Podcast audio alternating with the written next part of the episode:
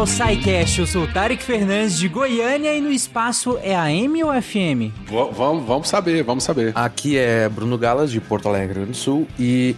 Entendeu, Arão? Hum. Corrido do, corrido do rádio era pra ser, entendeu? Ah, acho que cortou. Pegou local, pegou local. Ah, é. tá. Co é não, cortou então. tá todo mundo aqui esperando qual que é a piada. Ué, você tava passando no vale, você tava passando no vale. Ah, o, o tá. Discord considera eu e você barulho. Não, ok, mas o, o, editor pegou. Ruído, ruído branco, ruído branco. E diretamente de Cascavel, no Paraná, aqui é o Lennon. E se você traduzir a mensagem de Erecibo em som, é a seguinte: Olá, você que está nos ouvindo do espaço, aqui quem fala é da Terra. Estamos começando Terra Love Nights. Com vocês, Mariah Carey. Muito boa. Aqui é Naelton, da Ilha do Governador, mas transmitindo em 50 GHz diretamente de Andrômeda e prometendo que você não vai precisar usar bombril no seu radiotelescópio. que pena. Wala Wala, aqui é o Pena de São Paulo e não, não, é, não, eles são amigos, pode deixar, tá tudo bem aqui, gente. Tô tranquilo aqui, não tem nada acontecendo. Pi, pi, pi, pi, pi, pi, pi, pi, pi, tá tudo bem. Beleza, vamos gravar essa pauta. Fala pessoal, aqui é o Werther Crolling de Nanuque, Minas Gerais. E é câmbio ou é Roger? Roger. Roger. Depende da, da, da tradução, né? Você tá legendado ou você tá dublado, né? É Rogério, né? Em português. Rogério, isso. Romeu. Já, Não, é. é Romeu. É Romeu. Depende se for em Klingon. De Gaspar Catarina, aqui é Marcelo Guaxinim. E Gabriel Pensador certa vez disse. Procuramos ETs e cometas, mas não conhecemos nosso vizinho. Pra que eu quero conhecer meu vizinho, Gabriel? Pra quê? Você está ouvindo o SciCast, porque a ciência tem que ser divertida. Oi, oi, oi! Olha eu aqui, o André Trapani, interrompendo o episódio para anunciar o vencedor do concurso Chat G E o grande vencedor é. Rufem os tambores. Igor de Souza! Parabéns, Igor! Você já pode saber que não vai ser enganado pelas máquinas quando elas dominarem o mundo e tentar se passar por humanos. Então, a resistência provavelmente vai entrar em contato com você para contratar como detector de máquinas, mas enquanto isso não acontece, a gente do SciCast vai entrar em contato com você por e-mail para combinar da entrega do prêmio, para combinar de você vir aqui e falar das suas técnicas super secretas de detecção de A para ajudar a humanidade no futuro. Valeu, galera! Voltem pro episódio.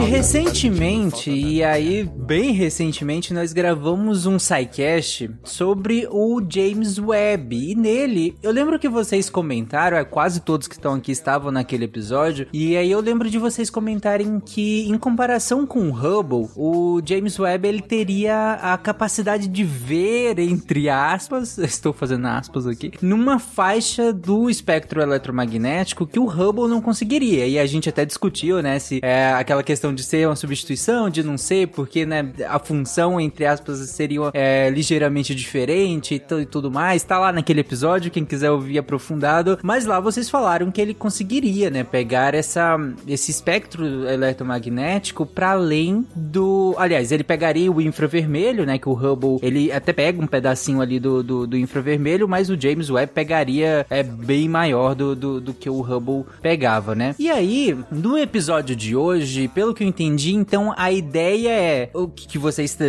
vão trazer no episódio de hoje é maneiras de investigar o espaço para além do infravermelho, certo? Ou, ou tô errado? É, eu, eu acho que a primeira coisa importante para o ouvinte entender é o que, que é o espectro da luz. Uhum. Eu sei que a gente já falou isso em vários casts, já deve ter um monte de ouvinte que já sabe o que é isso, mas acho que até isso é super importante nesse episódio, porque senão vai ter gente que não sabe exatamente o que se trata, vai ficar boiando. Não, né? perfeito. Quando a gente fala que é rádio o que, que é exatamente uma onda de rádio, né? Então, é uma, a gente pode pensar na luz como uma onda, uma onda eletromagnética. Ela é feita de campos elétricos e magnéticos oscilando, tá? Então, mas para ouvinte imaginar, pensa numa corda de violão tocando. Você vai lá e faz um baum e aquela corda fica vibrando, tá? Só que em vez de uma corda, a gente pode pensar que tem uma onda ali que tá vibrando tal como uma corda, mas ela é feita de campos magnéticos e elétricos oscilando. Mas ela oscila e enquanto ela oscila, vai para frente. Se vai, né? Ela diferente de uma corda de violão que tá paradinha, imagina uma onda que vai oscilando e caminhando para frente. E, né? Essa é a nossa onda de luz. Só que essa onda pode, assim como uma corda de violão, você pode ter frequências diferentes, notas diferentes. Então no violão você pode apertar um botão, o traste ali, e fazer uma nota mais aguda. Tan. E assim, a frequência daquela corda oscilando é maior, ela oscila mais vezes por segundo quando você aumenta,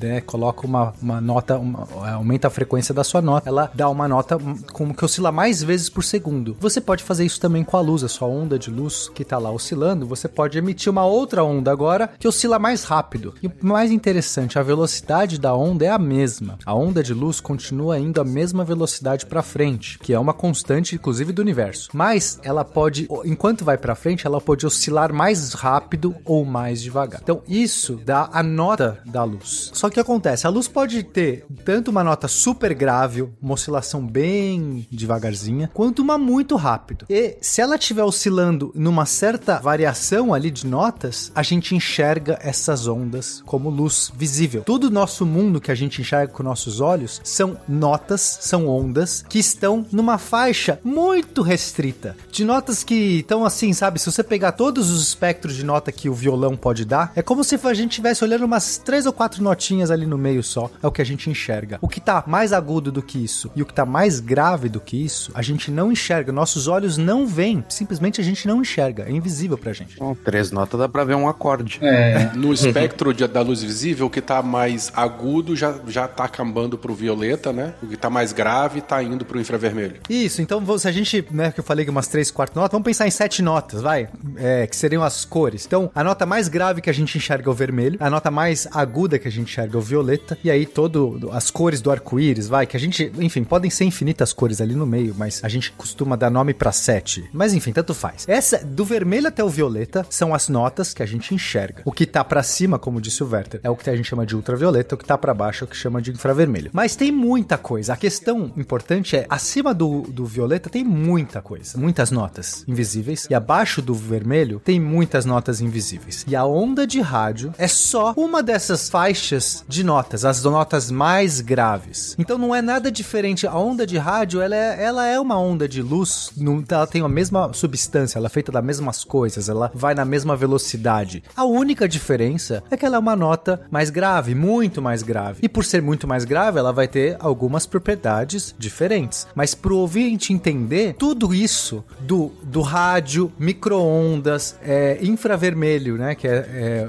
logo abaixo do vermelho. Aí a luz visível, depois ultravioleta, depois raio-x e depois raios gama. Tudo isso são só, é a mesma coisa, são luz, são ondas de luz, ondas eletromagnéticas oscilando. Agora, é, é, é geralmente nós divulgadores vamos trabalhar com essa metáfora do som para falar é, do violão e tudo mais, e isso é uma metáfora muito boa, porque tem algumas semelhanças e tal, mas infelizmente isso gera nas pessoas aquela ideia de que elas, ora direis ouvir estrelas, né? A gente usa os nossos é, limitados sentidos para tentar explicar coisas que os nossos sentidos nunca conseguiriam pegar. Enquanto que você tem alguns animais que podem enxergar um pouquinho no ultravioleta e um pouquinho no infravermelho, e tem coisas que são parecidas com olhos, né? As ondas de rádio que estão para lá do infravermelho nunca poderiam ser captadas com uma coisa que semelhante a um olho, né? Então teria que ter um, uma estrutura, se, se existisse um ser vivo capaz de captar ondas de rádio, ele provavelmente teria uma, uma estrutura na cabeça parecida com um, um, alce, com estruturas metálicas ali, né?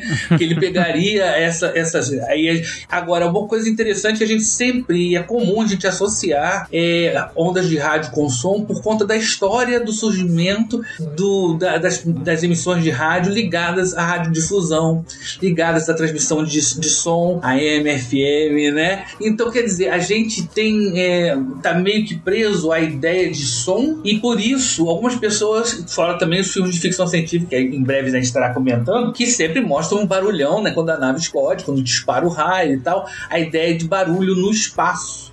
E na verdade, isso é apenas uma, vamos dizer assim, uma tradução, uma metáfora de algo que nossos sentidos são totalmente incapazes de captar. E é por isso a gente precisa de usar é, detetores eletroeletrônicos e que a coisa toda está ligada, como o Pena falou muito bem, a campos elétricos e magnéticos que estão oscilando, né? E que dependendo da frequência pode causam um, uma reação nos nossos sentidos da, da visão. Mas os nossos ouvidos Oh, oh. nunca vão ouvir nada que tenha a ver com ondas de rádio, apesar de que a gente transmita sons usando ondas de rádio.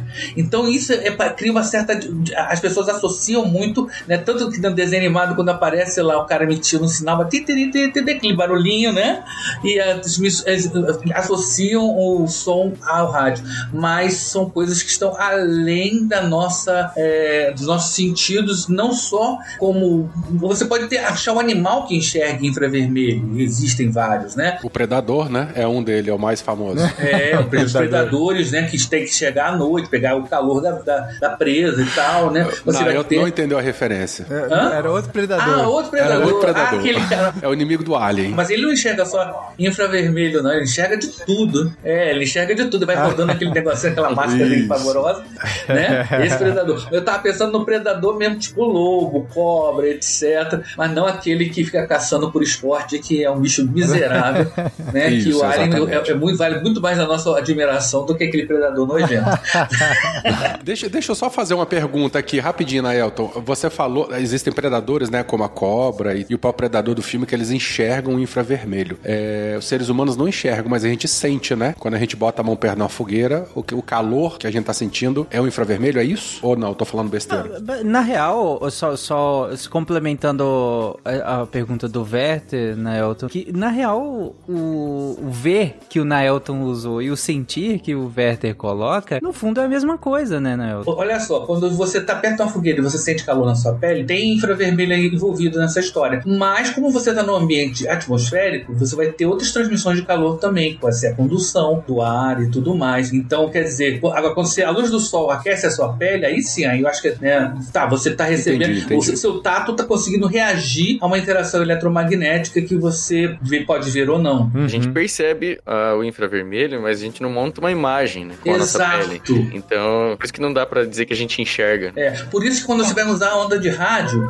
você é, tem que ter muito cuidado, porque nós trabalhamos muito, nós somos seres visuais, né? Nós fazemos nossos artigos científicos e botamos gráficos, né? São desenhos visuais, então são representações, são tudo metáforas de uma coisa que a gente não consegue interpretar de outra maneira. Por exemplo, as baleias, né? Os golfinhos, os cetáceos em geral, eles têm o, sentido do sonar. Não é só ouvir, né? Eles conseguem mapear o ambiente através de som, como os morcegos também. Aí, então, aí, aí, novamente, tem, quer dizer, ah, é um som, né? é, uma, é uma forma de visualizar o espaço de maneira. Novamente, está usando a palavra visualizar. Então, eu acho que é importante a gente ter isso, porque quando a gente vê um, um diagrama, um mapa, um radiomapa de uma, uma fonte celeste, as intensidades que estão ali, tudo aquilo ali é uma metáfora, é uma coisa representativa. Não é uma foto, né? né? E certamente a gente vai terminar esse episódio. O próximo, eu me ouvindo falar que a foto do buraco negro não é uma foto. de jeito nenhum. É. Ô, Elton, tem um monte de coisa legal que você tá falando e eu queria complementar, ou enfim. Então vamos lá. A primeira que estava dizendo que é, quando a gente está ouvindo um rádio, um radinho ali, FM, sei lá, quase ninguém mais faz isso, mas enfim, as pessoas ainda devem saber o que é um radinho. Você vai lá, pega um radinho. Vê na. TV dos filmes. Eles vêm dos filmes. É, aquele, aquele som que você tá ouvindo não é o rádio, não é as ondas de rádio. Não, porque a gente acaba usando a palavra rádio porque é um equipamento que se comunica classifica por ondas de rádio, mas o som que a gente está ouvindo, aquele som que chega no seu ouvido, é o som que o aparelhinho está emitindo, é um som de um som sonoro, quer dizer, é uma onda de som, mas do aparelho até a estação que está emitindo aquela, aquela, aquela estação que você está ouvindo, né? Então, do seu aparelhinho até a estação emissora. Entre o transmissor e o receptor, né? A gente não ouve aquilo que está viajando. Exato. Ali, assim, a gente ouve. Sim, é. Ali sim são ondas de rádio. Quer dizer, a estação está convertendo um, um áudio, digamos que é uma banda tocando ao vivo. Vamos só para simplificar para o ouvinte entender. Tem uma banda tocando ao vivo no estúdio. Esse som está sendo captado por microfones lá na, na rádio. Aí vira onda eletromagnética nessas frequências que a gente falou, frequências super baixas de ondas eletromagnéticas, mas elas são invisíveis, elas são inaudíveis, a gente não consegue interagir com nenhuma delas, elas, aí elas são emitidas dessa super antena grande, provavelmente essa estação que está emitindo tem uma antena gigantesca, ela emite para todos os lugares, e aí o seu aparelhinho que está na sua casa está pegando uma onda invisível que está se propagando no ar, e ela capta essa converte onda, em som, né? converte novamente em som, e você ouve o som. Então isso é super importante para deixar claro, o que você ouve num rádio, a gente usa a palavra rádio para descrever normalmente coisas de, de áudio, mas a, a, palavra rádio só porque a gente não transmite. Quer dizer, a gente pode até transmitir é, imagens também. Só que a onda de rádio, por ela ser tão grave, ela não permite transmitir tantos dados por segundo. Isso é importante. Agora que eu já entro no segundo, no segundo coisa que eu queria comentar. Então, primeiro, a gente costuma transmitir som, apenas som por rádio, porque você precisa de menos informação para transmitir som do que uma imagem, tudo bem? Né? Você precisa de muito mais informação para ver uma imagem na tela. Posso fazer só um complemento disso? Eu estava lendo antes disso. Se a gente pegar o rádio do nosso carro, né, mais ou menos a gente vai de 88 a 103, 104 MHz, assim, né, quando a gente roda o dial. E aí a gente escolhe uma frequência assim, 100 MHz, tá? E se a gente bota um pouquinho para cima, um pouquinho para baixo, a gente já sai de sintonia da, da, da, da estação que está transmitida em 100 MHz, uhum. certo? É, isso para só voz. Para vocês terem uma ideia, uma, uma, a frequência de rádio para transmitir vídeo, a largura de banda é de 6 MHz, né? É, é, seria como assim, se a gente precisasse de, é, sei lá, é, é, a, a, quantidade, o espectro, né? a largura da banda do espectro que a gente precisa para transmitir voz e vídeo é muito alto. É assim, é, várias vezes mais do que a gente usa para transmitir só o som, né? Que tem a ver com o que você falou aí. É, possível, né? Mas não é, não é prático. Você vai ter que consumir muita, muita faixa do Muita energia, uma, exatamente, uma faixa muito grande do espectro de rádio, no nosso caso aqui, que já está muito ocupado. Porque nós estamos falando Isso. de rádio aqui, gente, mas tem é, é, rádio comunicação, tem o, o Wi-Fi, tem a torre de celular, tem as broadcasts, tem tudo. Tudo tá mandando, tá ocupando o espectro. Exato. Então é assim, quando a gente quer transmitir imagem, a gente tenta usar ondas de uma frequência mais alta, para você consegue carregar mais informação por segundo. Mas aí o, o que eu queria muito falar que o Nelton disse, assim, a gente não tem nenhum sentido para captar ondas de rádio. Por quê? Por que que, né, ele até disse, talvez você precise de um, de um chifre gigante para começar a captar um negócio desse, porque as ondas de rádio são compridas. Agora a gente vai falar de comprimento de onda, que tem tudo a ver com a frequência. Então, olha só, se você tem uma onda que oscila muito rápido, eu posso pensar, agora eu tô, imagina essa, essa, essa onda se propagando no, no espaço. Então, imagina uma cobrinha subindo e descendo, subindo e descendo, subindo e descendo. Do começo da primeira cobrinha que sobe, depois ela desce, depois ela sobe de novo, de, de, desse começo até esse fim, ou até o próximo começo, a gente chama de um comprimento de onda. Então, a distância entre uma crista e outra, né? Ou entre um vale e outro. Perfeito. é isso? Né? Quando ela, isso, quando ela começa a se repetir de novo. Então, você pode medir isso, pegar uma régua. Claro, a onda é invisível, mas se você pudesse vê-la, você poderia pegar a sua régua e medir. E dar uma distância em centímetros, ou metros, ou em milímetros, ou em nanometros, enfim, depende, depende do comprimento de onda. Então, quanto mais rápido ela oscila, maior a frequência, mais curta vai ser a sua onda. Então, quando a gente está falando de ondas visíveis, essas que a gente enxerga, elas têm é, por volta de é, 400, 500, 600 nanômetros. Elas são muito pequenininhas. Entre né, a oscilação de começa uma próxima, você é, é tão pequena, tão pequena, que a gente, para detectar esse tipo de onda, a gente consegue ter, por exemplo, a nossa retina, células da nossa retina. O nosso olho, a nossa retina seria a nossa antena, né? E como o nosso olho é pequeno, os nossos cones bastonejos são minúsculos, são celulares, a gente consegue captar esse comprimento de onda microscópico, nanométrico, na verdade, né? Exato. Porque a antena, ela é proporcional ao comprimento da onda. Exato. Se a onda é muito curta, eu preciso ter um sensor pequeno, porque ela isso, já se isso. repete rapidamente. Agora, se uma onda é enorme, de um metro, metro, 10 metros, 100 metros. Você tem ondas de rádio de 100 metros de comprimento, uma onda. Eu preciso ter um sensor muito maior para que ele consiga pegar essa onda, porque ela é uma onda enorme. Se eu tiver um sensor muito pequeno, essa onda passa batido. Ela não consegue nem interferir com aquele sensor. Então é por isso que ondas de rádio, elas passam por muitas coisas. Elas atravessam parede, às vezes atravessam prédios, dependendo da frequência, do comprimento de onda, ela consegue atravessar muito. Enquanto que uma onda de luz bate na parede e volta. Olha que interessante. Se eu pego minha lanterna e ilumino uma parede, quem tá atrás da parede não vê, porque a onda de luz, ela bate na parede e não atravessa. Mas se eu ligar um rádio aqui, uma emissora aqui na minha casa, quem tá do outro lado da parede consegue detectar, porque a onda de rádio, ela é tão grande que ela atravessa a parede. Então esse que é o conceito importante. Então a gente não tem como ter no nosso corpo um sensor para ondas de rádio, porque a gente teria que ser um sensor muito grande. Então não tem como fazer. Mas só legal pro, pro ouvinte imaginar é que se a gente conseguisse enxergar as ondas de rádio, você ia olhar para uma antena e ela ia brilhar assim, como se fosse um sol gigantesco, sabe? E aí você olhar para a parede e ela ia ser meio que transparente, translúcida para você, né? Porque é assim que a onda atravessa. Sim, Sim. verdade, legal. legal essa, essa imagem.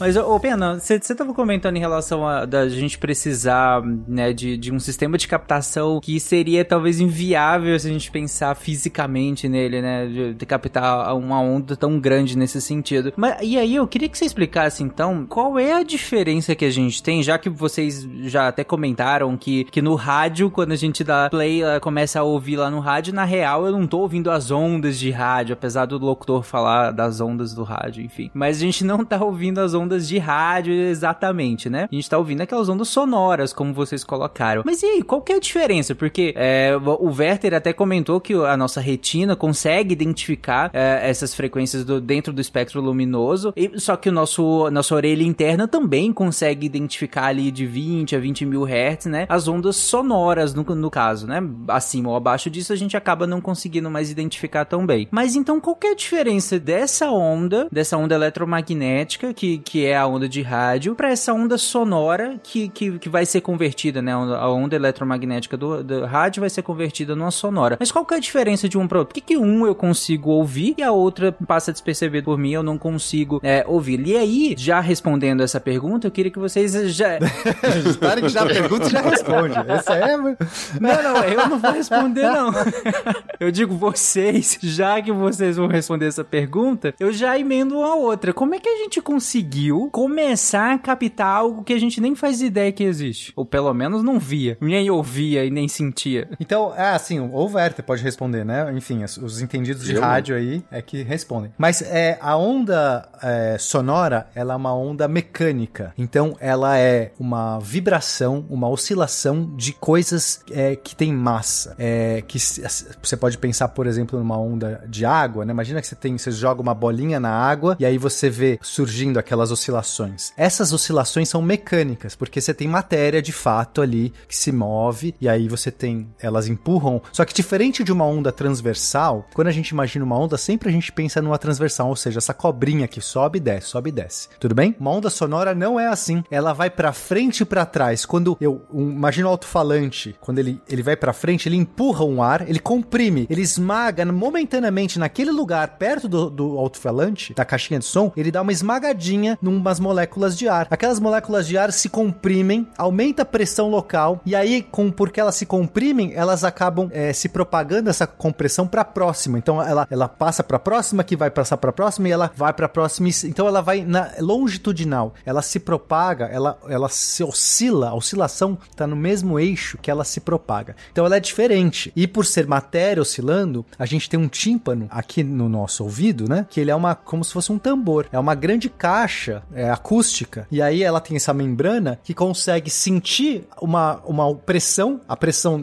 como são moléculas realmente físicas, são é, movimentos, coisas, tem massa se movimentando, essa membrana oscila, ela sente essa pressão, ela vai, se deforma e volta. Então a gente consegue, né, e nosso ouvido foi desenvolvido para isso, para conseguir pegar também uma faixa de frequências de ondas mecânicas. Mas tem um monte de ondas mecânicas mais graves e mais agudas do que o nosso tímpano, nosso tambor consegue pegar, que a gente também não ouve. Então, o que vale pra luz, vale também pro som. A gente só ouve uma faixa muito pequenininha. Então, cachorros, por exemplo, passarinhos e vários bichos ouvem outras frequências. Então, você tem um apito que um cachorro, por exemplo, não suporta e você não ouve nada porque tá numa frequência que o nosso ouvido não pega. Então, essa é a diferença fundamental. Essas ondas de rádio, elas vão passar pela gente, né? A gente nem vai saber que, que elas existem, né? Por um bom tempo a gente não soube, né? Que realmente é a pergunta que o Tarek fez agora há pouco. Agora, é, me corrijam se eu estiver errado, por favor. A gente falou um pouquinho atrás é, que os equipamentos de rádio, né? é, o transmissor, ele modula, né? Ele, ele capta o som, ele transforma em uma onda de rádio. Essa onda vai viajar e se tiver um receptor na mesma frequência, ele vai demodular e vai transformar essa onda em efeito sonoro, correto? Mas a gente não vai ver essa onda, ou nem, nem vai perceber essa onda enquanto tá, tá passando do, do transmissor por receptor. Então a gente, é, esses dois equipamentos, eles mesmo que vão traduzir isso para sinais audíveis pra gente. Tá correto isso? Tá. É, só fazendo uma analogia, e aí eu vou, vou extrapolar mesmo também. Essas fotos lindas e maravilhosas do James Webb e tal, que o pessoal fala, ah, a gente não vê isso, Ih, né? falou de foto na Elton. Não, Vai porque lá, o pessoal fala, é, mu- muito, muito, muito fala assim, né, das fotos do James Webb e tal. É, olha, a- a- o pessoal avisava assim, né, olha, a gente não enxerga isso. Na verdade, ele capta e aí essas imagens são tratadas e essa é uma representação visual, né, do que está acontecendo lá, de, de como esse telescópio percebeu. Fazendo uma analogia, é, esses esta- essas estações transmissoras e receptoras fa- são a, fazem a- a- têm a mesma função, assim? Elas só é, é, traduzem Não, então aqui nesse caso é diferente porque a estação que está emitindo ela começou com um som é, de verdade. Então Sim. você tem realmente um, um disco tocando, né? Originalmente uma banda tocando um som que vai ser convertido para uma outra mídia, vai ser transmitido por um meio e depois reconvertido. Então o que você está ouvindo é exatamente o que foi tocado lá. Você tá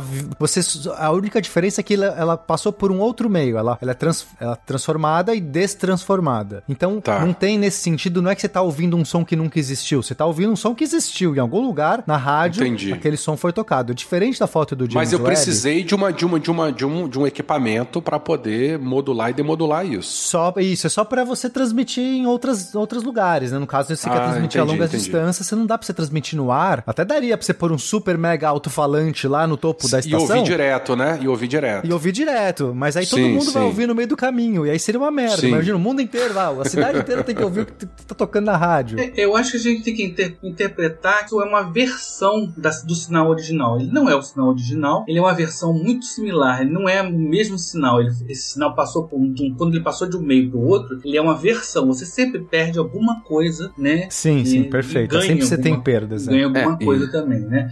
Agora a pergunta sobre quando que a gente começou a ouvir isso tá, tá ligado à questão dos, dos sentidos, quando a gente começou a trabalhar com eletricidade, começou a medir campos elétricos e magnéticos. Interessante que eu estava pensando aqui, eu usei o exemplo de que não existem seres vivos que, que captem ondas de rádio, mas eu, esqueci, eu acabei de lembrar que tem alguns seres vivos capazes de, de identificar campos elétricos e campos magnéticos. Os que captam campos elétricos são os tubarões, por exemplo. A gente sabe que tem uns, uma certos nervos distribuídos principalmente no focinho, né, em que ele pode captar o, bater do coração de uma da presa, né? Então ele tem um sensor eletromagnético, né, ma- mais para campos elétricos, né? E existem bactérias também que têm é, fragmentos de, de, de ferrita, né? Não é bem ferrita, é um material ferromagnético que ela usa para se orientar. Então, quer dizer, são sentidos diferentes e tal. Então, quando a gente começa a falar sobre é, é, ondas eletromagnéticas, elas foram primeiro previstas matematicamente né, pelo Maxwell, que era um cara que trabalhava muito com essa questão do campo magnético e conseguiu unificar os dois, né, como campo elétrico e magnético, e, aí quando oscila os dois, você vai ter a criação da onda eletromagnética, ele previu isso matematicamente, tá? Mas mais tarde, quando foi o Hertz, que dá o nome à, à medida de frequência, né, em 1887, que começou, usando as ideias do Maxwell, já ele sabia e tal, ele começou a gerar essas ondas oscilando campos elétricos, né, e magnéticos e tal, e ele começou,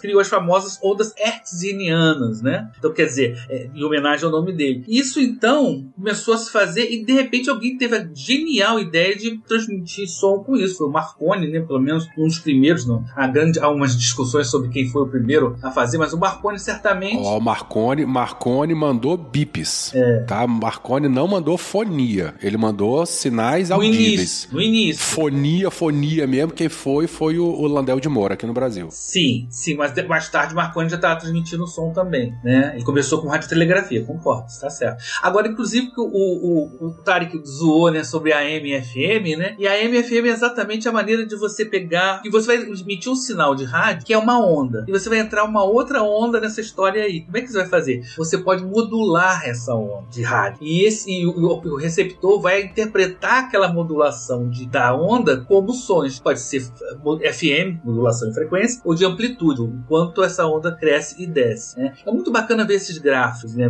desenhados. Mas é. Então, é, isso da, então, na 1800 e alguma coisa, lá né, no finalzinho do, do século. É, 17, né? 17, não, perdão. É, 17? 19. 19, perdão. É, eles já estavam começando já a fazer, a produzir isso, né? Em transmissões e tal. Só que, curiosamente, ninguém imaginava que esses sinais produzidos artificialmente existiam na natureza. É isso que é o mais legal. Que aí os- o pessoal começou a trabalhar para transmitir sinal, as grandes empresas de telecomunicações começaram a trabalhar isso e de repente eles começaram a notar ruídos. Tipo um relâmpago, né? Que quando uma tempestade vai dar ruídos na transmissão de rádio. Porque você tem uma corrente elétrica, você tem uma variação do campo elétrico que vai produzir uma onda. Mas o pessoal começou a identificar sinais que eram diferentes, né? Em 1931, o Carl Jansky, um americano, né? Ele começou a perceber que tinha sinais, né? Ondas de rádio que se que variavam ao longo do dia, né? Ou seja, elas tinham uma variação quase que constante e que seguia a rotação da Terra. Então ele já começou a deduzir que a fonte de rádio era uma fonte de rádio extraterrestre, né? Isso foi uma coisa incrível, né? No início, inclusive aqueles que estavam doidos para encontrar homenzinhos verdes, né? Em Marte e tudo mais, já começaram a pensar que isso era fonte de, ener- de, de rádio, eram todos artificiais também. Mas o pessoal começou a identificar objetos celestes na, da- na origem desses sinais, né? Um de- os primeiros foram a- a- o centro da nossa galáxia, que é um grande emissor de ondas de rádio, e o próprio Sol, né, que é um poderoso emissor de rádio. E os primeiros, as primeiras antenas eram antenas bem simples. A, a gente falou muito aqui sobre, sobre sinais de sobre rádio e tal, mas não falamos muito sobre antena. A antena mais simples que você pode imaginar são duas varetas de metal separadas uma da outra, ligadas por cabos a um, um aparelho medidor. Quando a onda de rádio bate ali, ela vai. o- a vareta é metálica, ela tem elétrons livres, esses elétrons vão se mover co- como se fosse uma onda batendo numa, numa boia. Né? Eu já vi essa, uma, uma analogia muito bacana Ah, é legal essa né? analogia. Que é, é, é uma, uma vareta com uma boiazinha, você joga uma onda de água, a água sobe, a- aquela boiazinha de isopor sobe e desce. É o equivalente, né? da- ou seja, o, a- o campo eletromagnético chega e interfere com aquele elétron que está ali no metal e ele varia. Então você tem uma essa variação de, do elétron produz uma diferença de potencial, uma voltagem, vamos dizer assim, né? E você mede essa variação.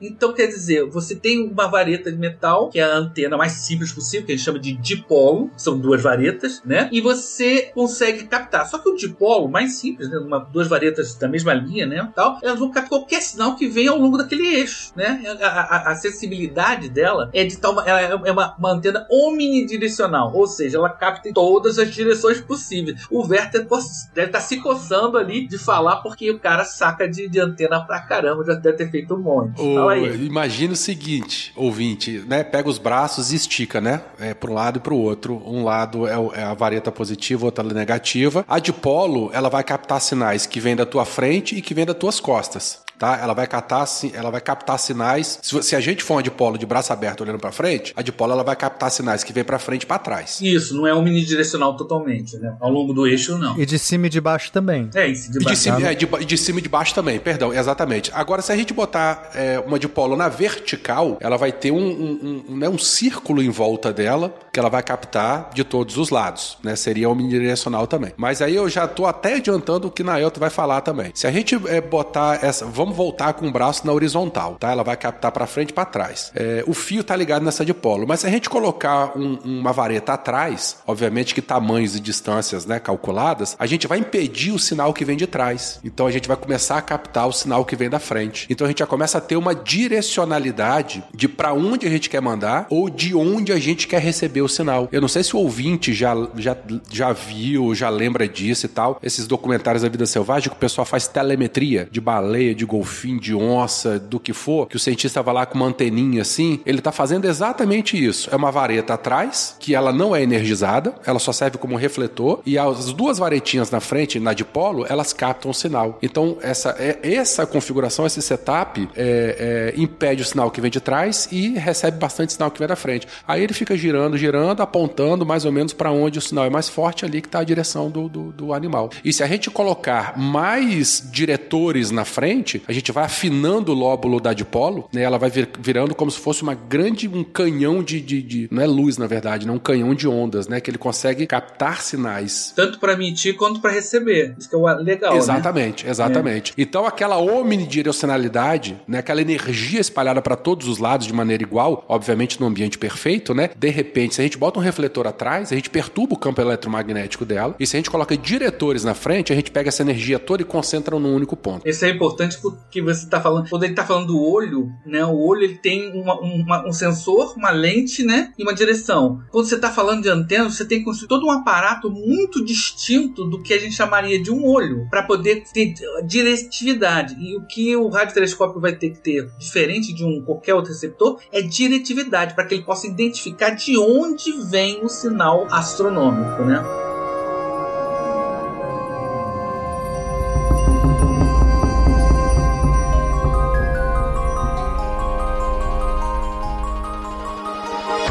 É, só para fazer um, uma analogia que eu acho que disso que o Verta disse, que, né, omnidirecional, direcional, essas palavras às vezes são meio difíceis, mas nossos ouvidos, eles são omnidirecionais. Eles pegam o som que vem, em princípio, de qualquer direção. E é ótimo isso. Você não precisa estar tá olhando para nenhum lugar para você ouvir o som. Você pode estar tá olhando para frente, o som vem de trás, você sabe que aconteceu alguma coisa. Mas para outras coisas é péssimo, porque você, digamos que quer se concentrar, né? Você tá ali querendo se concentrar em alguma coisa, você tá captando ruído, barulho da rua. A gente aqui que tá gravando podcast, seria ótimo a gente simplesmente desligar nosso ouvido, nossa omnidirecionalidade e falar: não quero mais ouvir o barulho da rua, fico concentrado aqui gravando podcast. Só que a gente não tem essa. Quer dizer, a gente até pode fazer isso meio por nossa atenção. Nosso cérebro consegue ignorar e a gente, quando a gente realmente tá focado em alguma coisa, a gente não ouve. Isso é muito legal também. Mas aí é no processamento, né? Não é na captação, né? A captação tá acontecendo, só que o nosso cérebro fala assim: tá, dane-se esse sinal aqui, eu não quero dar atenção para ele. Quem não vai ignorar isso é o editor, né? Porque tu não tá ouvindo.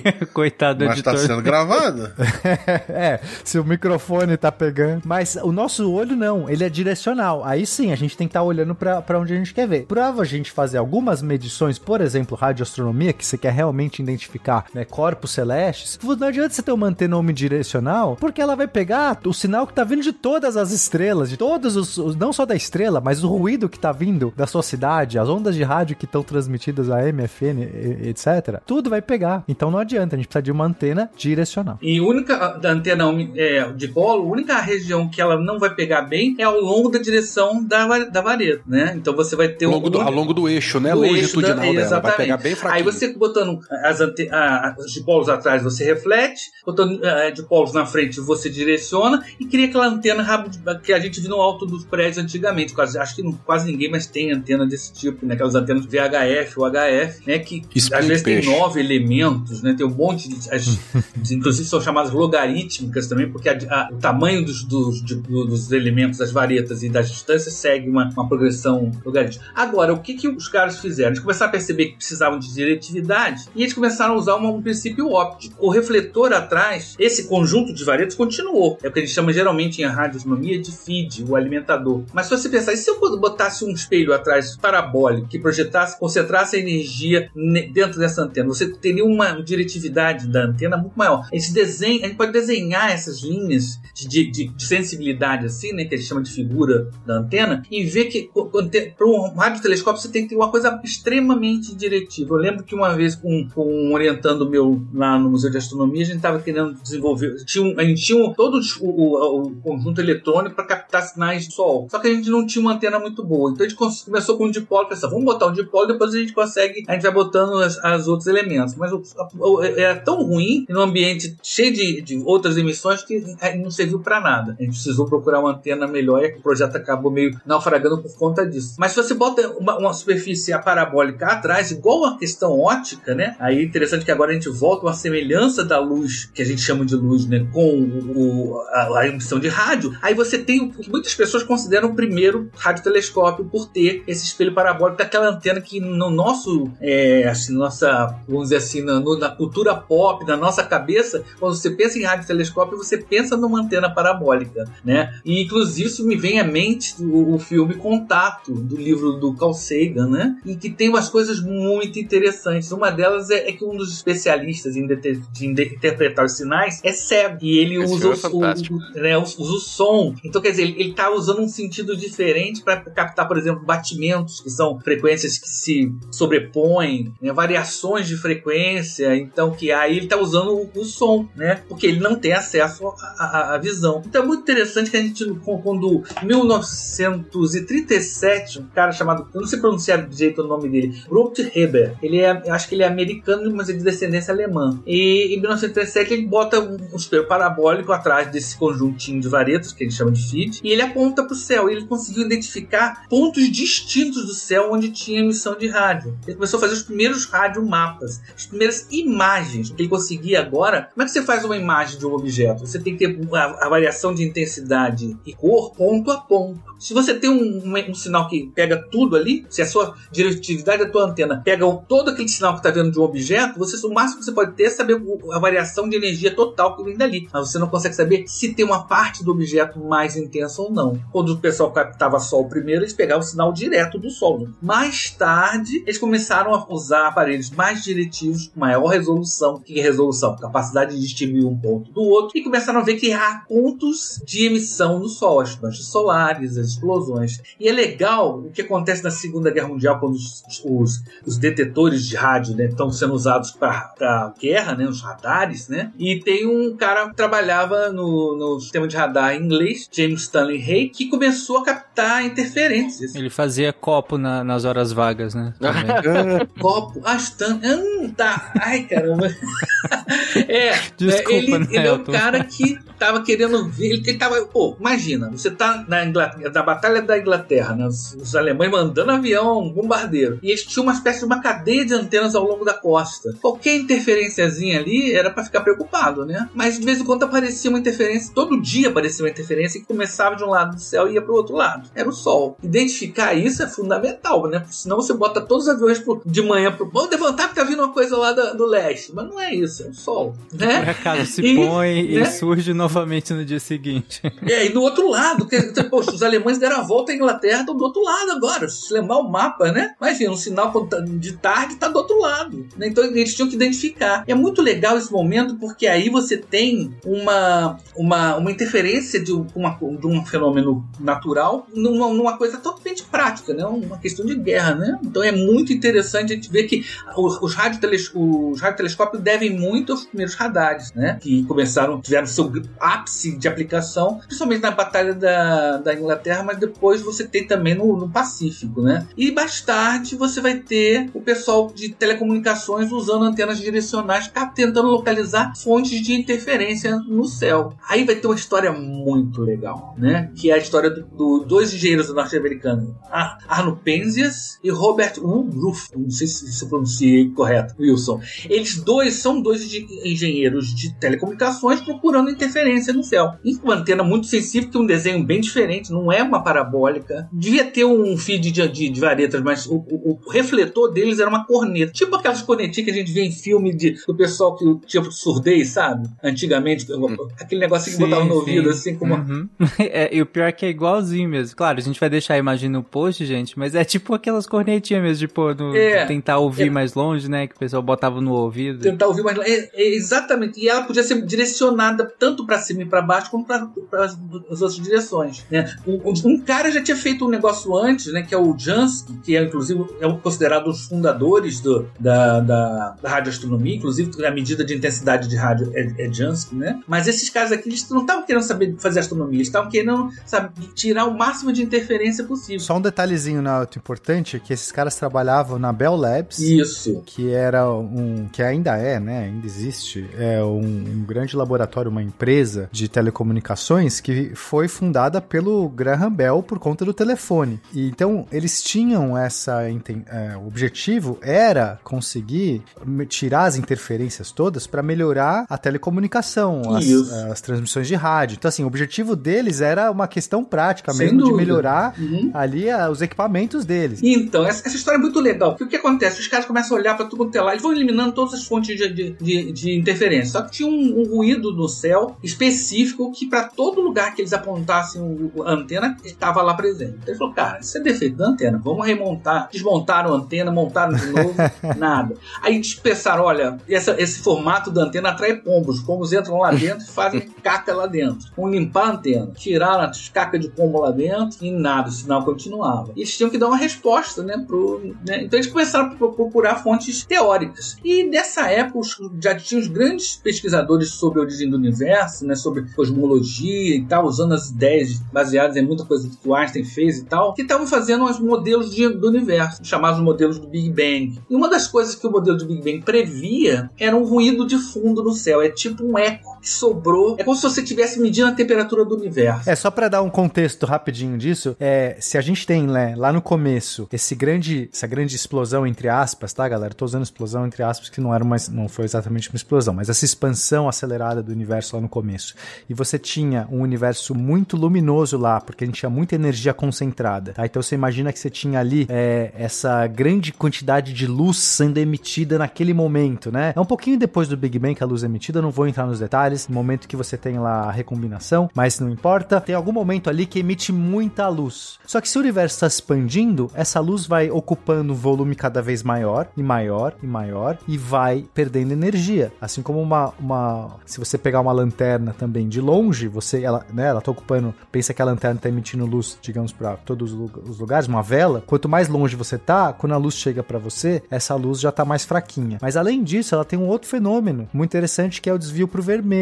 Essa- quando conforme o universo vai se expandindo, digamos que as cores de todas a, toda a luz que foi emitida lá no começo vai caindo de nota musical, vai diminuindo a frequência, vai ficando cada vez mais avermelhada. Então, se tinha uma luz azulada, vai ficando avermelhada. Só que depois que ela continua perdendo energia durante esses 13,7 bilhões de anos, que é o desde o Big Bang, essa coisa tá perdendo energia, perdendo energia, essa luz original. Ela vai passando do infravermelho, vai, vai caindo do vermelho, chega no infravermelho, mas continua caindo de frequência. Vai ficando com uma nota mais, cada vez mais grave. Então, havia nesse modelo do Big Bang a expectativa de encontrar algum ruído, porque é um ruído, porque tem uma quantidade enorme de luz que foi emitida lá no começo, né, para todos os lados. Então, essa luz estaria é, ocupando todo o espaço hoje em dia, mas numa uma frequência de luz muito baixa, provavelmente ali nas ondas de rádio, nas micro-ondas. Então, havia já essa expectativa de alguém um dia encontrar esse tal desse ruído, dessa radiação cósmica de fundo.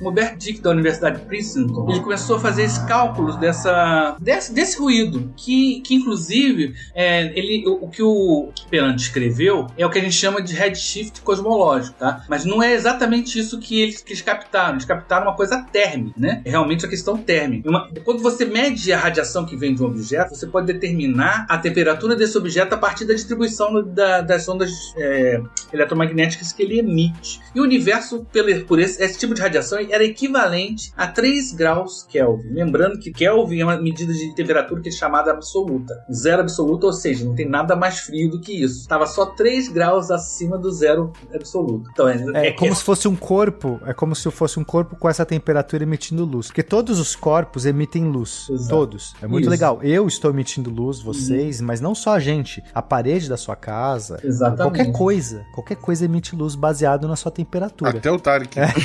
E eu acho que, que essa. Bom, resumindo a história, os caras foram procurar ele, né? Fizeram a, a relação lá, mas, pô, o que eu acho muito injusto que quem ganhou o prêmio Nobel na parada foram os engenheiros que captaram, não os- o cara que previu isso, né? Eles ganharam um prêmio Nobel por terem identificado esse, esse, esse- essa medida. Mas, ô Nelton, eles limparam até cocô de pombo. É. Esses caras merecem. Eles fizeram um trabalho absurdo. Pra- pra- eu acho que realmente foi mais trabalhoso do que o cara que fez a conta. É, eu acho, eu acho que tipo, pelo menos dividir. Eu acho que isso não foi justo, não. Mas tudo bem. Eu sei que os caras fizeram então isso e é um barato, porque é uma das coisas que se baseia.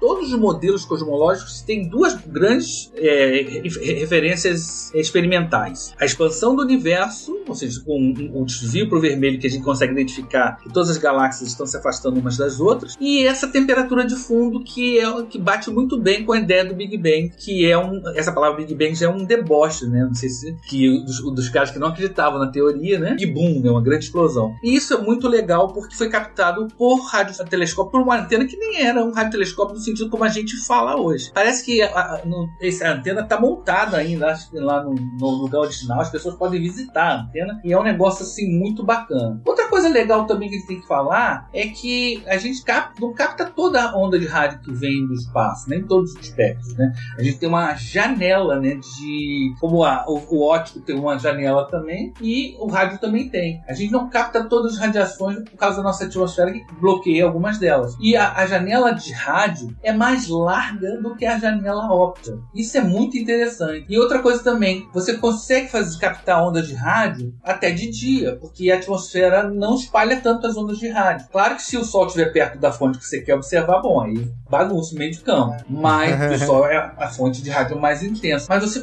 e você pode fazer inclusive observações com nuvem no céu. Só tá todo nublado e você tá fazendo observação astronômica. Isso é um negócio muito legal. É, assim, a gente não pode, não consegue ver o céu, as estrelas de dia, justamente porque a gente tem esse espalhamento, né? O céu fica azul e tudo mais, por conta da luz do sol que quando chega na atmosfera espalha para todos os lugares. Então, realmente não, você não consegue ver. E como é uma luz muito mais forte do que a das estrelas, ofusca as estrelas. As estrelas continuam. Não é que as estrelas apagam de dia, ela, a, a luz delas continua chegando em você. O problema é que você tem uma luz muito mais forte, muito mais clara chegando junto, você não enxerga aquela luz pequenininha. Quando chega de noite, como você não tem mais nada daquela luz do sol espalhada na atmosfera, aí sim a gente, nossos sensores, nossos olhos, inclusive se adaptam à noite para conseguir ver luzes ma- mais fraquinhas. A gente abre nossa pupila, né? A gente tem esse mecanismo no nosso próprio corpo e assim a gente consegue ver. Então, o rádio, como não é tão espalhado, dá para, né, de, pela atmosfera, em princípio dá para captar também de dia, como o Nelton disse. Só, só mais uma coisa que eu queria falar que assim, quando Heinrich Hertz, que fez pela primeira vez as des- detecções, né, de ondas de rádio, o que ele estava inaugurando ali era um novo sentido. Isso é muito legal. É assim, a gente descobriu novo, um novo jeito de, de ver as coisas. E, e- e tanto isso permitiu essa radiação cósmica de fundo, né, de fato, que é o que essa experiência, essa, essa, esse, esse feito aí que deu o prêmio Nobel e tudo mais, mas como a gente conseguiu, então a gente descobriu essas micro-ondas, essas, essas radiações que estavam por ali, mas a gente conseguiu de repente enxergar um monte de corpos, estrelas, fenômenos no universo que aconteciam que antes a gente não fazia ideia, era, era invisível. Isso é muito legal, assim, é uma ferramenta nova, nova, que, isso foi levar, inclusive, por exemplo, a gente perceber a expansão do universo, mas não só, diversos fenômenos astronômicos só foram possíveis a gente detectar, detectar justamente por conta desse novo sentido aí descoberto. É é interessante que esse novo meio de observar o universo, radiotelescópio, né? Ele, você pensa assim, ah, pelo que vocês falaram aí, uma antena de televisão é um radiotelescópio, né? Mais ou menos, né? Um radiotelescópio ele tem que ser muito diretivo, ou seja, tem que pegar um sinal bem numa direção, quanto melhor, e se você quiser fazer mapeamento, ele tem que ser, ter uma resolução muito grande, então ele precisa de um arranjo de, de, de refletores e diretores de tal maneira que você consiga uma, uma coisa muito pontual, e ele tem que ser é, direcionável, se é que você vai caçar fontes no céu todo. Né? Apesar de que existem radiotelescópios fixos que esperam a fonte vai passar por eles, são chamados radiotelescópios de passagem. Né? Então você vai encontrar é, dipolos, cornetas, refletores, receptores, que vai ter umas combinações muito interessantes. Eu botei aqui na no nossa, nossa pauta, seria legal botar também para os é, nossos ouvintes verem, que você pode combinar é, é, várias varetas formando como se fosse uma árvore de Natal, né? E em dois planos diferentes. Por que isso? Você, se você tiver dois planos diferentes, você consegue distinguir a polarização da onda. Isso é uma coisa muito legal. A onda de rádio e ondas eletromagnéticas em geral, elas oscilam né, num determinado plano. Elas podem estar, esse plano pode estar girando ou pode ser fixo. Então, quando ela passa por um meio, o meio seleciona a direção em que esse campo eletromagnético vai estar oscilando. Isso é sensacional, é uma polarização. A gente pode atenuar o sinal, né, o, na Elton, só virando o ângulo da antena, né? Exatamente. É, é, é que, é tipo que o óculos polaroid, né? Que você tem um óculos escuro porque uma parte da luz ele tirou, né? Agora, se você combinar duas, as duas, esses dois planos numa, no, no seu feed, né? No seu conjunto de varetas, e você puder eletronicamente é, oscilar entre uma e outra ou girar isso, você pode saber o quão polarizado essa sua onda de rádio é. E a gente vai ver mais adiante no outro episódio, quando a gente falar sobre fontes, no espaço existem nuvens de gás, de plasma, que polarizam as ondas de rádio que atravessam ele. Então você consegue identificar não só a fonte que você está observando, mas o meio pelo qual ela atravessa. Isso eu acho muito legal. É sensacional. E o Sol tem muitas regiões polarizadas do plasma solar, né, que vai mudar isso aí. É muito legal. Eu acho que é uma das coisas. A radioastronomia é um negócio interessantíssimo e com todas essas nossas analogias com a ótica, né? Você polariza a luz também, né? Usando geralmente lentes, né? Você roda uma lente. Você tem duas lentes polaroides, é um barato, né? Você gira uma em relação à outra, uma hora que é tudo preto, uma hora que ela fica totalmente clara, né? Que vai depender se, se os planos de oscilação estão cruzados ou paralelos, né? Isso vai acontecer também com whole com os radiotelescópios, né? Sobre aquela ideia que o Nelton comentou antes, é, da janela de rádio, né? É, a gente comentou isso no,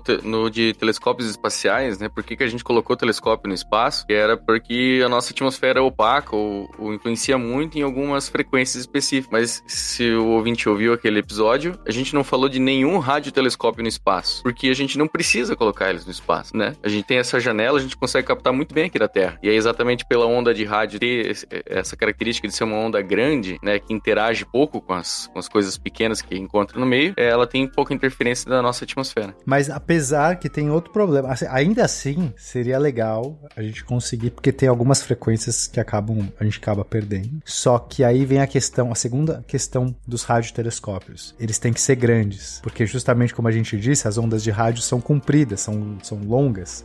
Então, é comum os radiotelescópios são, serem antenas enormes ou aquelas parabólicas gigantes, né? Todo mundo já deve ter visto essas grandes antenas parabólicas gigantescas às vezes. Algumas tem, tem, tem lugares que são várias torrezinhas com essas parabólicas, várias apontadas para o mesmo lugar, outras são tipo só uma cratera, às vezes né, são, são gigantescos. Enfim, se a gente quisesse também colocar um telescópio no espaço, um radiotelescópio no espaço, precisaria de uma, um, um espaço muito grande, uma massa muito grande num, num foguete. Isso também é um pouco inviável, né? Então tem essas duas questões. Por sorte, a nossa atmosfera acaba que interfere pouco, mas se a gente quisesse lançar para o espaço, seria uma dificuldade absurda, né? É mais fácil construir às vezes na Lua do que tentar lançar um telescópio inteiro no espaço, sabe? É, existem projetos de fazer radiotelescópios na Lua, em órbita também, para pegar essas ondas de rádio que não que a nossa atmosfera bloqueia, né? Agora tem umas coisas é, interessantes também, é que essas parabólicas fixas, gigantescas, por exemplo, uma das mais famosas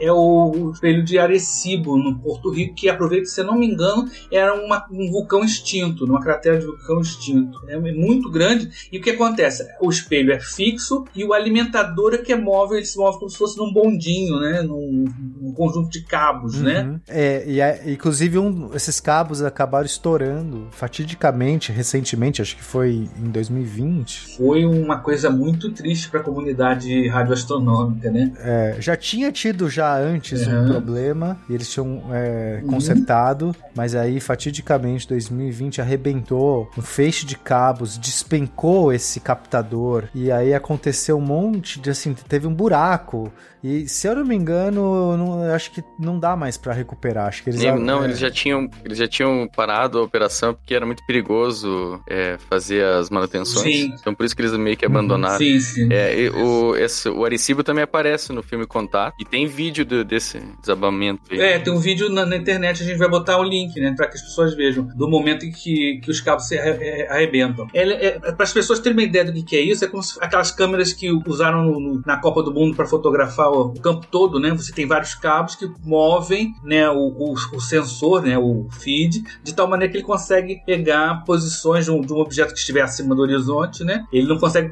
é, apontar para muito perto do horizonte, né? Mas ele consegue uma faixa e ele tem uma diretividade muito grande, porque quanto maior a antena, você tem duas, duas coisas boas. Você ganha mais energia e maior resolução, ou seja, é mais diretivo, né? E tem esse filme Contato que ele aparece, no, Contato aparece em dois radiotelescópios que realmente existem, isso é muito legal. Também tem o famoso episódio de Arquivo X, né, em que eles filmam também lá em Arecibo, né? E porque o Arecibo qual é a, a, a coisa legal que vocês já falaram, né? Alguém já falou na abertura, né? Tem um sinal que foi enviado de Arecibo para o espaço com informações codificadas dizendo que, olha, nós estamos aqui, né? Mas eu tenho uma, tenho uma coisa interessante que parece que pegaram esses sinais e mandaram para outros, outros cientistas no mundo para tentarem decodificar e pouquíssimos deles decodificaram. Portanto, tem esperança que os alienígenas conseguiram entender. É tipo assim, o alienígena botando, estão xingando a minha mãe, vamos invadir aquela porcaria. É que se os alienígenas forem tão inteligentes quanto a gente, nem vale a pena conversar. Precisam ser muito mais inteligentes. É, se eles forem que nem a gente, não vale a pena nem conhecer, né? São 305 metros de diâmetro, né? Diâmetro esférico. E já tem agora um, um, outro, um outro radiotelescópio sendo feito na China, né? Que é, vai ser maior que ele, né? Vai ser maior que ele. Hoje não tem nada maior do que isso, né, cara? Porque é impressionante. É, monstruoso, é, é né? realmente Mas o, o FAST já tá funcionando, né? É, faz Acho tempo. que já, sim, acho que já está funcionando. É um monstro também, eu acho que também aproveita uma, uma depressão do solo, os cabos também, é muito parecido com é o FAST, né? Mas tu criar um negócio dentro de um vulcão é mais coragem. não é. É que se entrar em é muito- erupção, a gente vai ter o primeiro radiotelescópio no espaço. O ponto, na ousa- o ponto extra na ousadia ali. Já é o lança- o lançamento. Boa. Isso aí, aí, o colapso dele, né, que tá, ele tá falando que aconteceu foi em dezembro, né? Teve um primeiro problema em novembro de 2020 e em dezembro aconteceu. 2020 só aconteceu desgraça, né, cara? Bom, não é. Tem umas fotos de- do, do, do espelho destruído, dá uma pena, não só pelo equipamento científico, mas pela importância histórica dele, né? É um dos primeiros grandes Uhum. é, radiotelescópios, né? Tem vários radiotelescópios pelo mundo afora, de tamanhos bem grandes, né? Muito famosos. Alguns deles foram usados também, inclusive, para comunicar com as sondas da NASA. Né? Tem uma rede de rádio que se aproveitou as antenas dos radiotelescópios para fazer comunicação com, com sondas, né? E tem e uma coisa que é legal que o, que o Pena falou que eu pensei que ele ia usar para falar sobre interferometria, que eram os dois ouvidos, né? Nós temos dois ouvidos. E a gente sabe onde o som está porque nós temos dois ouvidos. Porque a gente consegue é, é, intuitivamente, né, mentalmente, saber que tá, em que direção o, o, o som está vindo pela diferença que o som chega nos ouvidos. Os olhos também funcionam assim, né? Gente consegue determinar a distância porque nós temos dois olhos. É um telêmetro, né? Um é uma forma de determinar a distância. Então você consegue ser mais diretivo de certa maneira. A radiointerferometria combina sinais de várias antenas, uma coisa parecida com essa, mais complicada porque os sinais são bem são de outra natureza, mas você botando duas antenas, você consegue fazer o equivalente a uma antena grande. Agora, se você botar, em vez de duas, botar um monte delas, aí você vai ter um outro radiotelescópio que aparece no filme Contato, que é o Very Large Array, VLA, Novo México, de 1980, que são um monte de antenas parabólicas presas é, é, em, em carrinhos num trilho, formando um Y. Acho que é a capa do É, filme é, essa, isso é? mesmo. É a, a, é a Arway, né? A L. Arway tá com aquele fonezinho, né? Do lado assim, né? Esse filme tem uns, tem uns furos interessantes, porque ela aparece com um rádio, um walkie-talkie, né? Ninguém vai usar um walkie-talkie perto do radiotelescópio, isso não faz sentido nenhum. Mas pro filme acho que era pra ser bacana, não sei. Mas é bacana que são várias antenas combinadas, né? E isso já começou a acontecer com o, o Pena falou também. São os interferômetros. Em vez de você usar uma antena super grande, que é muito difícil de operar, cá, exemplo do que aconteceu com o Arecibo, você bota várias antenas e combina o sinal delas, né? O Very Large Array é é um exemplo clássico. E agora tem uns que acho que já está desenvolvido, está quase pronto já, se eu não me engano, no, no, no deserto de Atacama, ou seja, tem menos interferência atmosférica. já, já tá funcionando, sim. acho, que não né, sei o se Alma. Acho que não está no máximo da capacidade dele ainda, mas já está funcionando. Porque eles têm arranjos com de antenas de tamanhos diferentes. Eles podem eles começar a funcionar, nem com to- não precisa estar com todas as antenas, nem precisam todas as antenas estar funcionando ao mesmo tempo. Isso é muito barato, bacana. Você pode pegar Sim. um grupo de antenas e apontar para um lado uma resolução e outro para outro lado. Né? Isso é o que eles faziam com o velho É, ouvinte, imagina você andando no deserto, de repente você tem assim 66 dessas antenas, dessas antenas que são parabólicas, todas assim, como se fosse um, um array. Como que é array? Matriz, né? Arranjo. Ah, Arranjo, Uma arranjo. matriz, é, um arranjo. E assim, uma do, é, do lado da outra, atrás da outra, Exato. 66 prédios enormes, assim, com essas antenas apontadas pra mesma direção. É muito legal isso. Tem uns vídeos de- de- feitos de time-lapse que mostra eles- elas, elas se movendo juntas, é muito legal. Eu não, não consegui achar o link pra botar aqui, mas depois eu posso achar.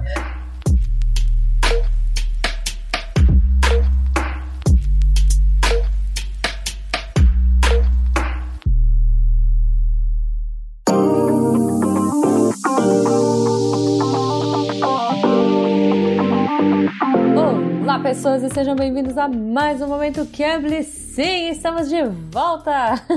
e essa semana eu trago coisas muito boas. Sério, gente, tem promo e tem promo da boa, então fica aqui até o fim. Fique escutando a Jujuba, vai valer a pena.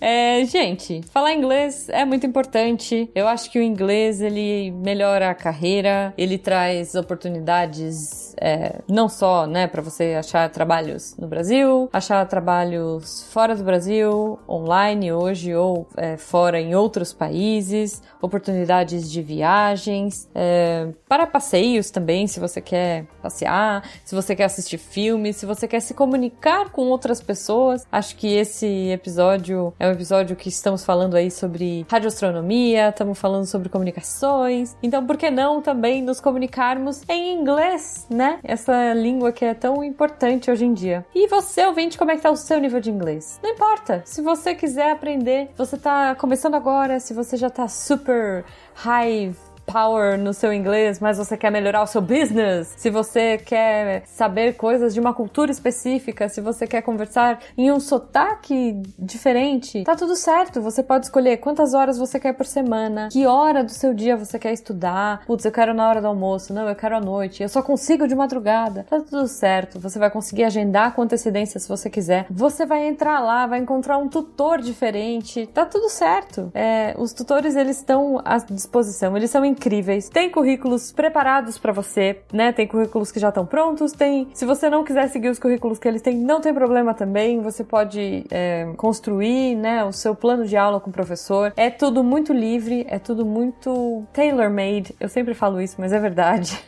é do seu jeito, no seu tempo, no seu ritmo, da forma que você precisa aprender, melhorar e aprimorar o seu inglês. Então, assim, não perde tempo. E eu digo mais: se você é uma pessoa que não gosta de aulas individuais ou quer aprender em grupo, quer melhorar, quer conhecer outras pessoas, quer melhorar até suas skills aí, né, suas habilidades em grupo, por que não em grupo e em inglês? Olha só que maravilhoso. Então eles também têm aulas em grupo, né, uma nova categoria do Cambly, muito legais, com atividades, com os tutores preparados aí para trazer situações em que você vai interagir, né? Eu acho que é até bacana para simular situações de trabalho onde você vai falar com sotaques diferentes, culturas diferentes, é, listening, trabalhar tudo isso, né, é, ali em um momento de aula com uma pessoa experiente fazendo toda essa intermediação. Então, gente, fantástico. Não deixem de conhecer as aulas individuais e as aulas em grupo. E para isso, o Sr. Cambly, patrão ficou maluco, tá trazendo aí 56% de desconto em todos os planos do Cambly. Então, sério, os planos estão a partir de 65 reais por mês para uma hora de aula por semana. Gente, fantástico, maravilhoso. E ainda tem planos Cambly Kids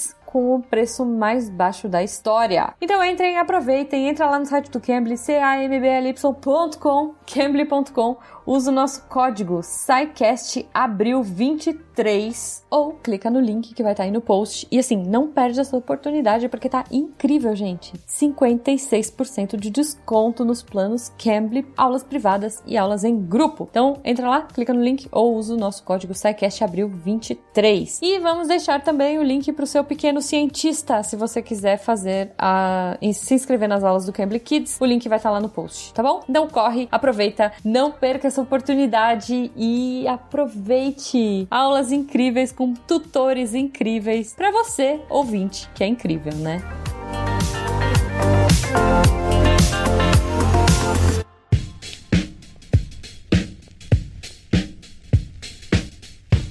E aí é, é isso que eu tava explicando. A gente ganha ainda mais capacidade porque você consegue combinar esses sinais, mas não só somar os sinais, né? Assim, você pensar, ah, se eu tiver captar dois telescópios, eu vou somar a luz dos dois telescópios, eu vou ter uma luz, né? E eu, digamos que eu some essas duas, capte essas luzes, joga as duas para a mesma imagem, eu vou ter uma imagem mais clara, né? Com mais luz. Dá para fazer isso também, mas é mais do que isso, porque daí eu consigo usar o tempo que essa onda leva para chegar de um telescópio para o outro, porque são ondas grandes, é isso que a gente estava falando. Então é, é bem perceptível quando você tem um, um array desse, um, né, um, vários desses telescópios, você consegue realmente ver, é, é, captar as diferenças de tempos em que a onda demora para chegar de um para o outro, né, esses picos e tal, e você combina, você interfere, você faz um tratamento pegando toda essa informação e você consegue tirar várias outras informações, é, tirar mais, mais dados dessa, de, de, dessas ondas. É, é, mais informação do que a soma das duas isso, luzes juntas. Não é só né? intensidade, exato. Tem mais Isso. informação do que isso. Exato. Você- é como se você tivesse um, um telescópio gigantesco, né? Que você tivesse a resolução equivalente. Agora, o mais bacana é que você não para por aí. Você pode pegar rádios telescópios em lugares diferentes do mundo e, inter- e o-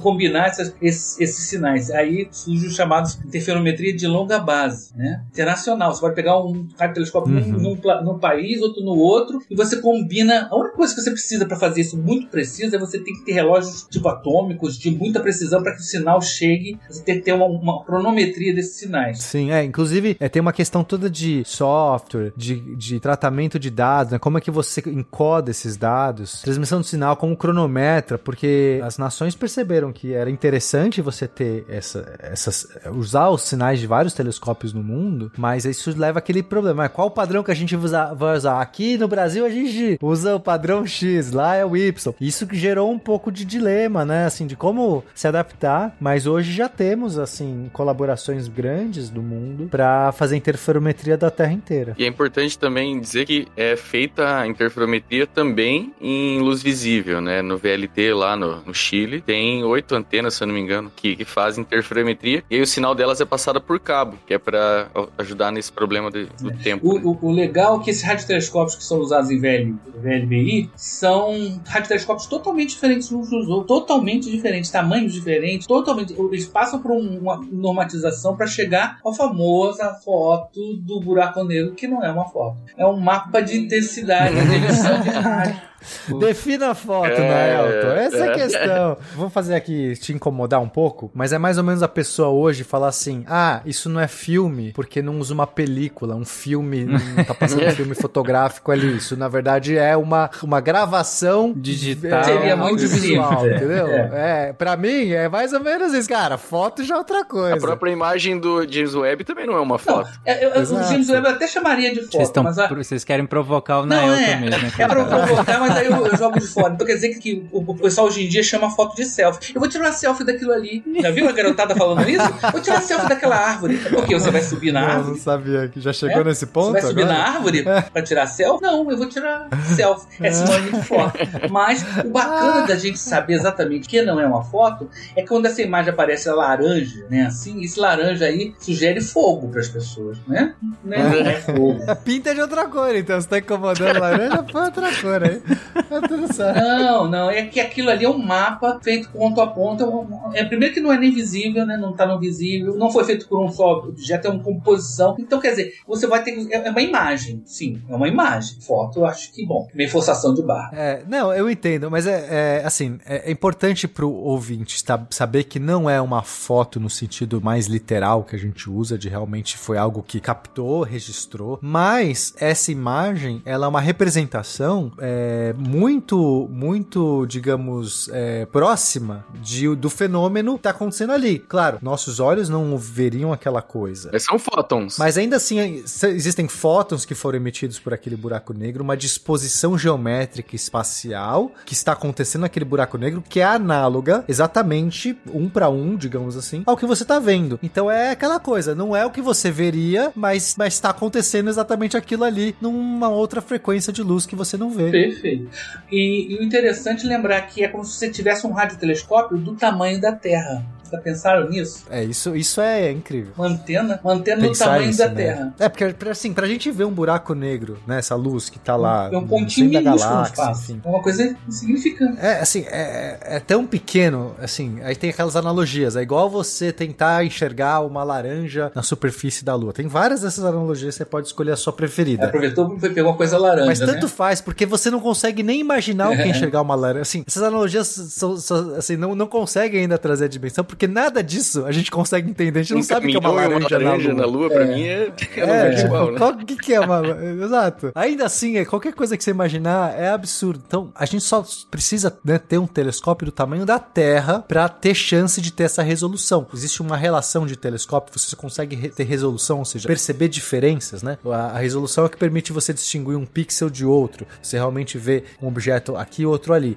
Quando você não tem resolução suficiente, os dois objetos, se tem dois próximos, eles viram um só. Fica tudo um pixel só. Então, para você ter a resolução para enxergar essa coisa que a gente tá vendo do buraco negro, né? Para quem já viu a foto do buraco negro, enfim, todo mundo já deve ter visto a foto, para ver aquele halo de luz e tudo mais, é, você você precisa de um telescópio do tamanho da Terra. É, Você faz a conta, você fala assim, né? cê- Qual a resolução que eu preciso? De tantos pixels por metro, enfim. Aí você fala, qual o tamanho do telescópio que eu preciso? O tamanho da Terra. Não temos telescópio do tamanho da Terra. Não temos, mas a gente pode criar artificialmente um, usando um monte de, de detecções de vários momentos de, de grande exposição em vários pontos da Terra. Então, assim, em vez da gente ter como observar num, num único momento um telescópio do tamanho da Terra, vai lá, tira a foto, registra, mostra. Não foi isso que foi feito. A gente consegue emular, simular um telescópio do tamanho da Terra com um monte de captações, um monte de registros em vários momentos. E aí, um processamento absurdo que de- de- demorou, sei lá, um ano de processamento, não sei quanto tempo eles gastaram, pra combinar tudo isso e ainda usar a inteligência artificial por cima pra conseguir dar uma melhorada ali nos processos, porque é um processo bem mágico quando você vai entendendo por trás. É bem, bem mágico mesmo que eles caras conseguiram fazer. Aí você chega nessa foto. Eu ouvi gente falando, pô, esse negócio borrado aí, né? É, é- é interessante como a É, importância tinha das tal, igual no Interestelar. Eles achavam que ia ser o filme Interestelar. Era isso que eles O queriam. problema interestelar estava bem mais nítido, claro. Lá não foi fotografado, aquilo era uma simulação. Então, quer dizer, é interessante, a eu acho que é interessante a É. gente contrapor ao senso comum, né? Essas, é, é, é, e por isso que eu sou tão chato com essa coisa da foto, para você desmascarar um pouco a mística que existe sobre o- o- a capacidade que nós temos de ver o universo. Nós vemos o universo, na, na verdade, não por equipamentos, mas por nossa mente, né? Através, eu falo para os meus alunos lá, sabe qual é a ferramenta mais poderosa que a gente tem para observar o universo? Imaginação e matemática. Aí eu digo, ah, mas equipamento, tudo isso não teria sentido nenhum. A interferometria é essencialmente matemática aplicada. Eu tenho uma curiosidade. Impressão minha ou eu ouvi dizer que já também já fotografaram, entre muitas aspas aqui, já fotografaram um segundo buraco negro também depois dessa do anúncio daquele primeiro? Sim. É o nosso. Como assim, nosso? É, foi o Sagitários à estrela. Como assim, nosso? É o teu? O teu? o meu não. Meu, O meu você tá não. fotografando Aqui na Via, esse outro então tá aqui pertinho na Via Láctea? Sim. Tá no, no centro É. da Via é, Láctea. pe- não é bem pertinho, né? Não, mas, ô, mas aqui na Via Láctea é nosso quintal. Então, Não, é. por isso que eu falei que é nosso. Então, Ah. O- mas aquele primeiro não, tava na Via tava Láctea. galáxia M alguma coisa aí que eu não lembro o nome. Tava muito longe. Então pronto, então tá aqui do lado, pena. Então É é, isso, Tudo bem, é o mas nosso. é que é, esse deu mais trabalho Nossa.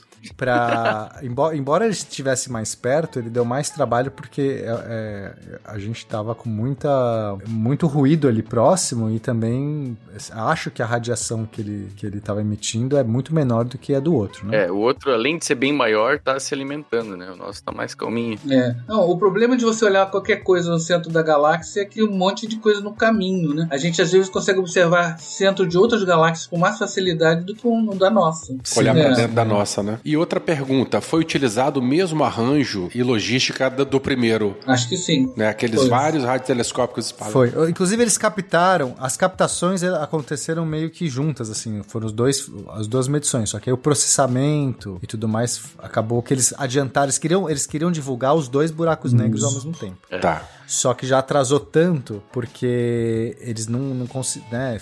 Foi a primeira vez que eles estavam fazendo aquilo. Eles falaram assim: foca no, no primeiro nesse outro, que eu não lembro mais, era M87. alguma coisa assim. M85. É, foca nesse porque não dá pra gente fazer os dois ao mesmo tempo. Eles estavam com muitos desafios maiores por conta do, do- desse do centro da galáxia, porque tinha mais ruído e ele era mais fraco. Aí liberaram primeiro do M80 e alguma coisa, e daí depois passou não sei quanto tempo, talvez um ano, e aí liberaram do outro. Tá, então eles já sabiam sabiam que existiam esses buracos negros, só não tinham feito o registro dessa maneira, né? É, foi escolhido a dedo, né? Os quais iam se observar. Na verdade, eles aumentaram a resolução da, da- do- que não tinha antes. Né? Com a- Eles tinham imagens que, que o o cara sabe que tem um buraco negro ali pela, irradia- pela radiação ao redor, pelo material que é emitido ali e tal. Mas eles foram lá no Sim, miolo para ver o- o- a região, um disco de acreção, né? Que é a coisa mais próxima que tem do buraco negro. Depois disso não tem mais nada. né? É, inclusive, é, acredita-se que no centro de toda a galáxia, ou de quase toda a galáxia, deve existir Isso. algum buraco negro por conta ali de quando você faz as contas de massa e tudo mais. Mas o mais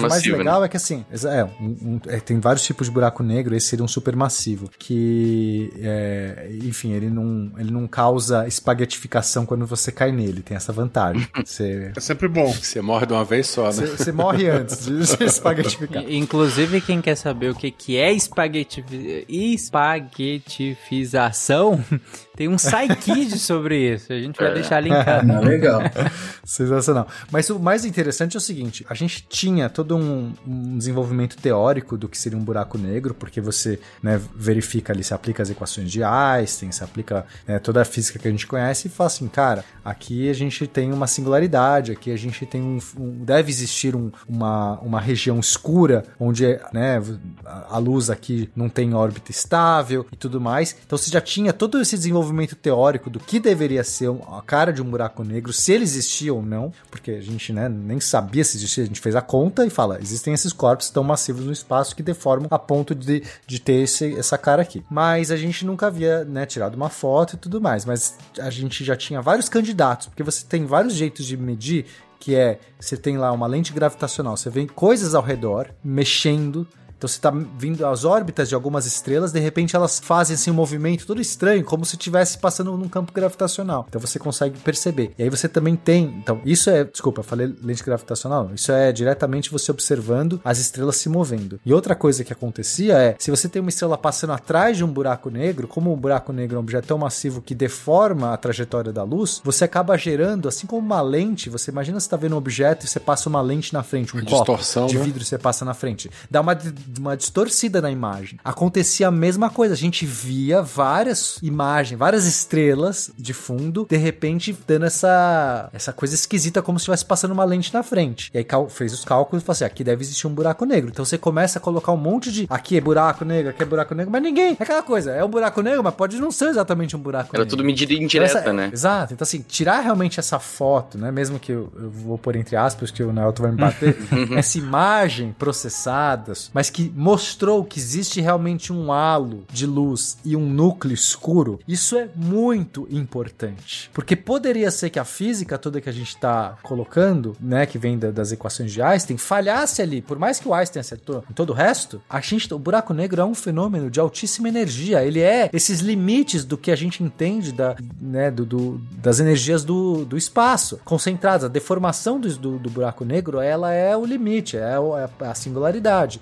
Então, é, poderia ser que as equações de Einstein falhassem justamente no buraco negro e não existissem buracos negros, fossem outras coisas, fossem outra cara. Talvez não, não tivesse esse, esse pretinho no meio, não sei. Mas o fato da gente ver isso é. Caramba, sabe? Existem buracos negros. Agora a gente pode falar de boca cheia. Existe buraco negro. Eu vi, tá aqui. E tem mais uma coisa, tem uma coisa muito legal dessa imagem, é que assim, a gente vê a imagem, mas tem os- todos os dados que estão ali por trás dessa imagem, né? E uma coisa muito legal que acontece no buraco negro é que quando ele tá se alimentando, tem aquele disco de acreção em volta, né? Aquele todo material que fica girando em velocidades altíssimas. E aí o que, que se esperava da imagem, né? Antes da gente ver ela, é que aquela matéria, porque como tá girando em volta, tem umas que estão se afastando da gente, tem uns que estão se aproximando. Aquela, aquele material tá se escondendo atrás do buraco negro para depois voltar e vir na nossa direção. Esse que tá se afastando, é pelo efeito Doppler, que já foi comentado antes também, ele ia se é, desviar pro vermelho. E aquele material que tá vindo na nossa direção ia se desviar pro azul. E foi exatamente isso que a gente detectou. Isso foi previsto, né? E foi detectado.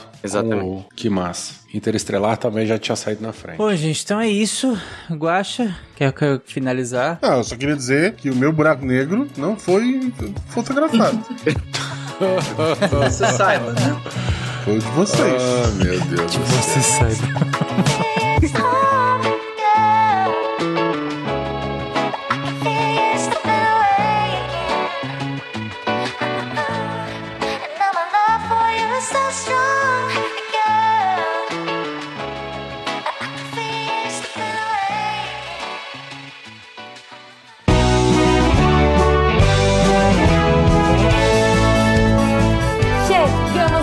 recadinhos do SciCast.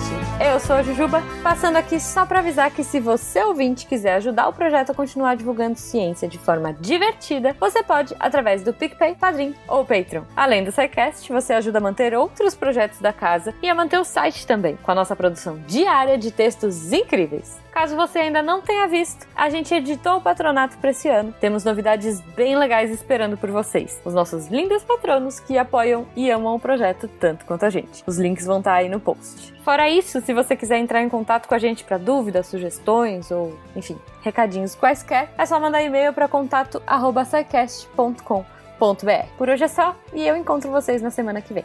Tchau.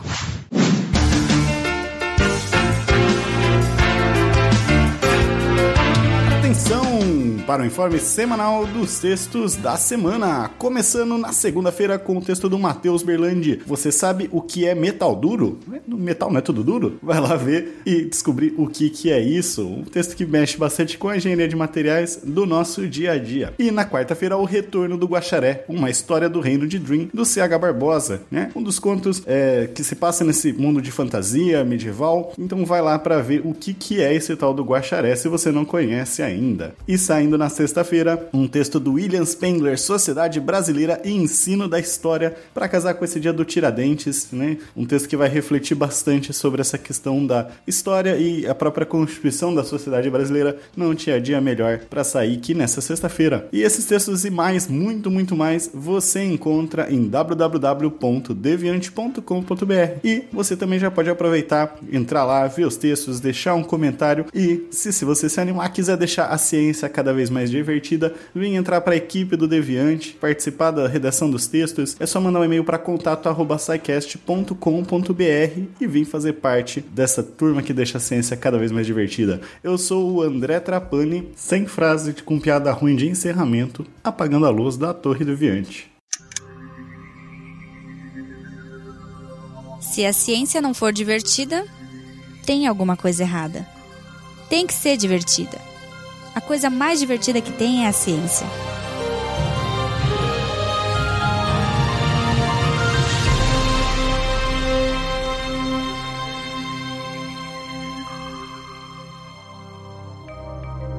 Este programa foi produzido por Mentes Deviantes. deviante.com.br Este programa foi editado por Tapcast. Edições e Produções de Podcast.